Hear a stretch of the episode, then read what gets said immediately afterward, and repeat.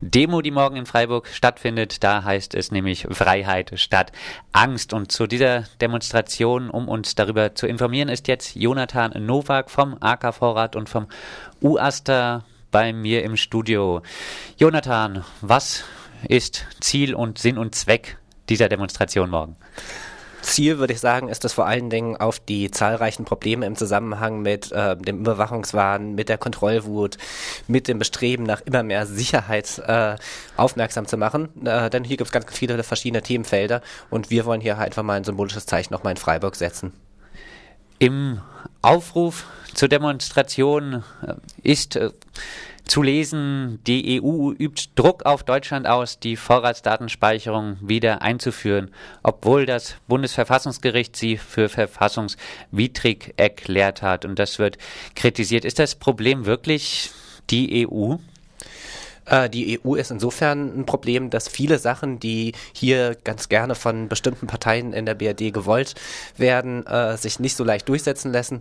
lassen. Deswegen wird das mal in die EU dirigiert und dann äh, mit dem scheinbaren Sachzwang-Argument, dass jetzt die EU es vorgegeben hätte, dann doch wieder versucht einzuführen.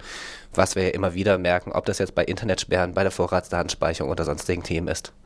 So wurde ja jetzt auch bei der Innenministerkonferenz in Frankfurt, die am Dienstag und Mittwoch dieser Woche stattfand, praktisch, glaube ich, relativ einstimmig irgendwie war sich genau, da einig, dass die Vorratsdatenspeicherung doch jetzt wieder angegangen werden soll.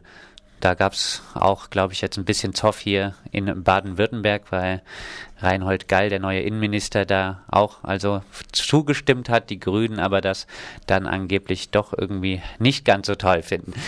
Kommen wir mal hier nach Freiburg. Was sind hier die freiheitseinschränkenden Probleme, für die es sich lohnt, morgen auf die Straße zu gehen? Also neben den zum Beispiel bundesweiten Themen, die natürlich auch uns hier in Freiburg betreffen, gibt es hier natürlich verschiedene äh, einzelne Aspekte. Für Studis zum Beispiel, da ich ja selbst hier noch an der Uni studiere, haben wir einfach ein Feld, äh, dass äh, mittlerweile viele Studierende gezwungen sind, auf, ihre, auf die Aufhebung der ähm, ärztlichen Schweigepflicht hinzuwirken, um überhaupt mal von der Prüfung befreit zu werden, weil hier äh, die Prüfungsbehörden beziehungsweise eigentlich äh, sogar das Land, von dem das ursprünglich kommt, äh, doch gerne mal die, die Studis etwas mehr kontrollieren würde. Äh, es gibt natürlich nach wie vor das Problem der Kameraüberwachung in Freiburg. Wir haben viele hunderte von Überwachungskameras allein in der Freiburger Innenstadt. Ähm, wir haben insgesamt in den letzten Jahren hier eine ziemliche Überwachungs-, Sicherheits- und Verbotspolitik gehabt, die es anzugehen geht und die immer noch nicht grundsätzlich behoben ist, selbst wenn zum Beispiel solche Sachen wie das Alkoholverbot mittlerweile wieder gekippt wurden. Das ja, sind jetzt einige Themen, die du da ansprichst. Ähm, bei der Demonstration äh, ist jetzt zum Beispiel auch ein Unterstützer, die FDP.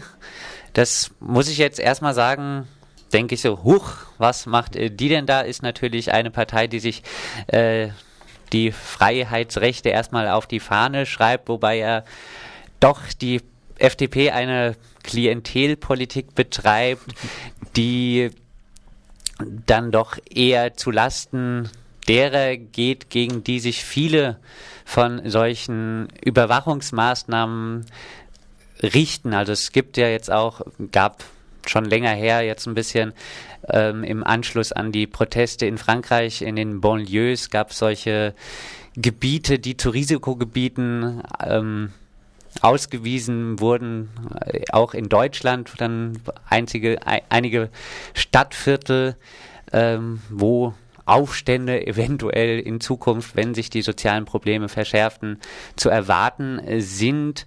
Ja, und die FDP, die macht ja wirklich jetzt eigentlich eher eine Klientelpolitik für die Menschen, die die Menschen ausbeuten, die in solchen Vierteln wohnen. Was macht sie dann als Unterstützer bei dieser Demonstration.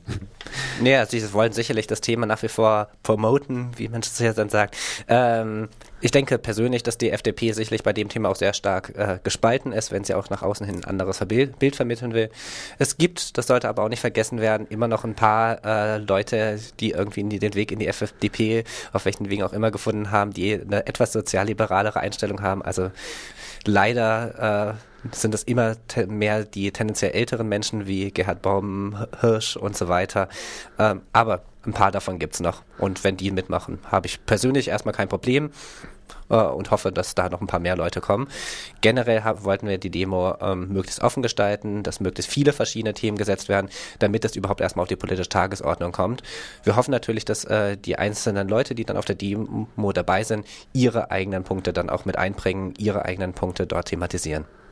Kommt das Thema auf die politische Tagesordnung? Hast du das Gefühl, dass ja auch in Freiburg die Einschränkung der Freiheitsrechte Thema ist? Ich denke, dass es immer wieder ähm, Thema war, auch in der Vergangenheit. Ähm, und ich denke, das können wir auch wieder auf die Tagesordnung deswegen setzen. Ähm, es ist nicht so, dass es in Freiburg komplett ignoriert wird. Momentan äh, hatte ich den Eindruck, dass es relativ äh, wenig hier in der politischen Tagesordnung äh, thematisiert wurde und gerade deswegen können wir es ja auch wieder dann ein bisschen hier in die Öffentlichkeit rücken. Auch ein Freiburger Thema, was du auch schon angesprochen hast, war ja jetzt das Alkoholverbot. Und da hat jetzt ja zum Beispiel auch der neue baden-württembergische Innenminister angekündigt, eventuell dieses Alkoholverbot praktisch dafür zu sorgen, auch rechtlich. Es gab ja vormals keine rechtliche Grundlage für so ein Alkoholverbot, was hier in Freiburg eingeführt wurde, aber er möchte diese rechtliche Grundlage schaffen. Also gibt es da doch dann auf jeden Fall Bedarf, da dieses Thema so zu thematisieren, dass er sich das vielleicht nicht mehr irgendwie politisch getraut. AK Vorrat, ihr in Freiburg habt ihr auch Infoveranstaltungen zum Beispiel zum Thema Zensus gemacht, die Vollerhebung, die im Moment läuft. Jetzt gab es am Anfang, wo der Zensus angelaufen ist, noch da ein bisschen Presse Einige Zeitungen haben drüber geschrieben, es gab einige Skandal, Skandale, Skandälchen. Irgendwie in Dresden mussten Soziologiestudierende als Volksbefrager, Volkszähler da äh, antreten. Es gab relativ leicht zu fälschende Ausweise für die Volkszählerinnen.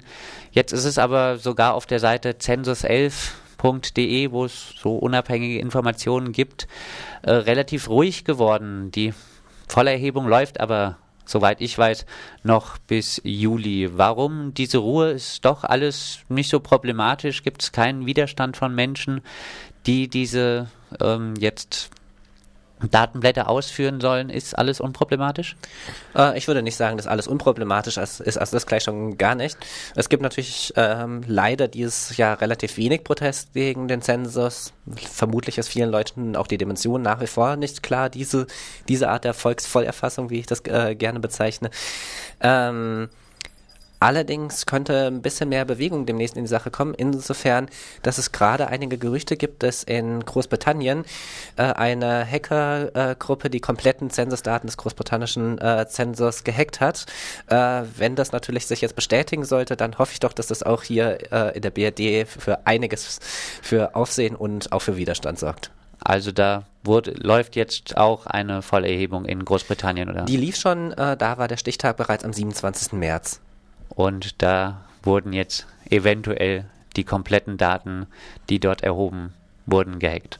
Genau, und gerade wenn wir äh, das typische Argument hier äh, hören, dass äh, die Daten ja sicher seien und dass das ja überhaupt nicht zweckentfremdet werden kann und so weiter und so fort, dann ist dies doch äh, in Anführungszeichen schön, dass hier dann nochmal demonstriert wurde, dass das eben gerade nicht so ist. Die werden dann hoffentlich äh, nicht komplett offengelegt, die Daten, die dort. Genau, das äh, scheint momentan der äh, Grund zu sein, wieso sie noch nicht veröffentlicht wurden ähm, und das momentan eben nur als Gerücht besteht, weil sich anscheinend die Gruppe gerade darum kümmert, die Daten in so einer Form zu veröffentlichen, dass einerseits gezeigt werden kann, es sind die Daten, aber die Daten gleichzeitig auch noch anonym sind, also sprich, die Personen dann nicht ihre äh, Daten in alle Welt verschreut haben. Aber damit wird dann, wie du angedeutet hast, wirklich endgültig entlarvt das, das Argument, was mir auch eine Frau vom Statistischen Bundesamt mal vorgehalten hat. Die Daten, wenn sie einmal in der amtlichen Statistik sind, dass sie da nie wieder rauskommen.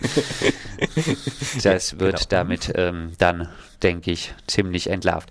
Ja, ich unterhalte mich immer noch mit Jonathan Nowak zur morgigen Demonstration für ein freies Freiburg, Freiheit statt Angst. Demonstration morgen um 18 Uhr auf dem Freiburger Augustinerplatz.